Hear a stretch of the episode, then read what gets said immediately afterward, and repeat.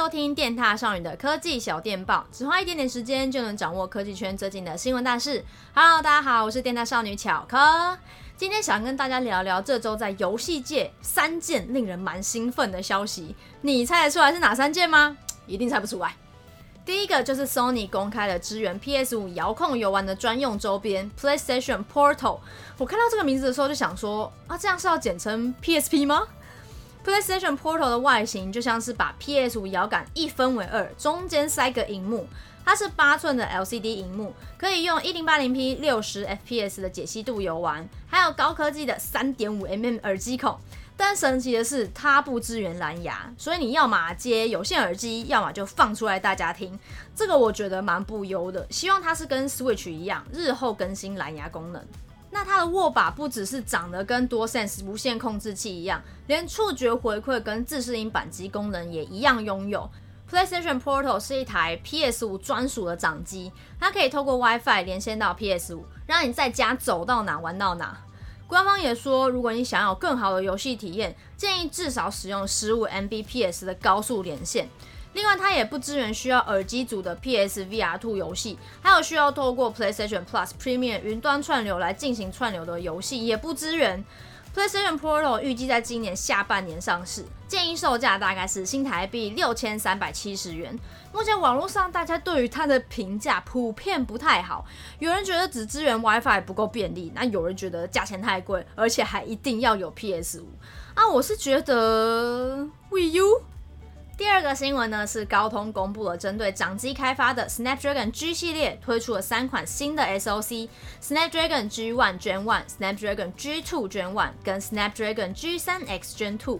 它们目前只提供 Android 系统支援，那三个平台也分别负责不同的受众。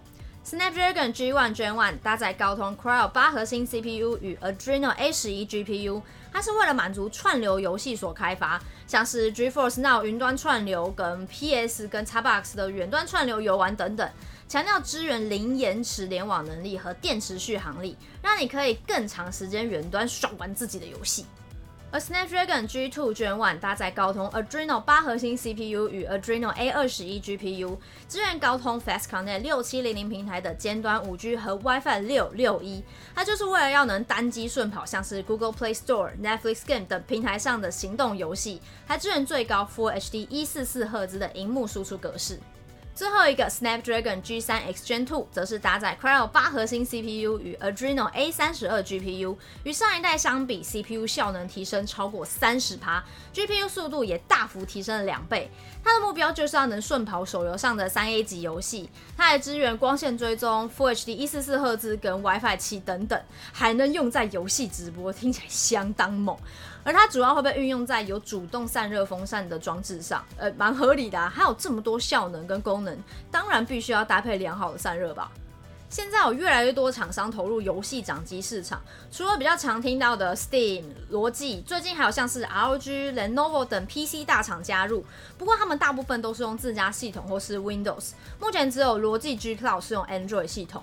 那现在也只有 Ayaneo 宣布会推出采用 Snapdragon G3X Gen 2的产品啊。那当然啦，高通也不满足于 Android 系统，他们已经在为其他系统提供支援而在做努力，让开发者有更多的选择。那对于我这种消费者来说，当然是乐见其成。究竟我的第一台游戏掌机会是哪一台呢？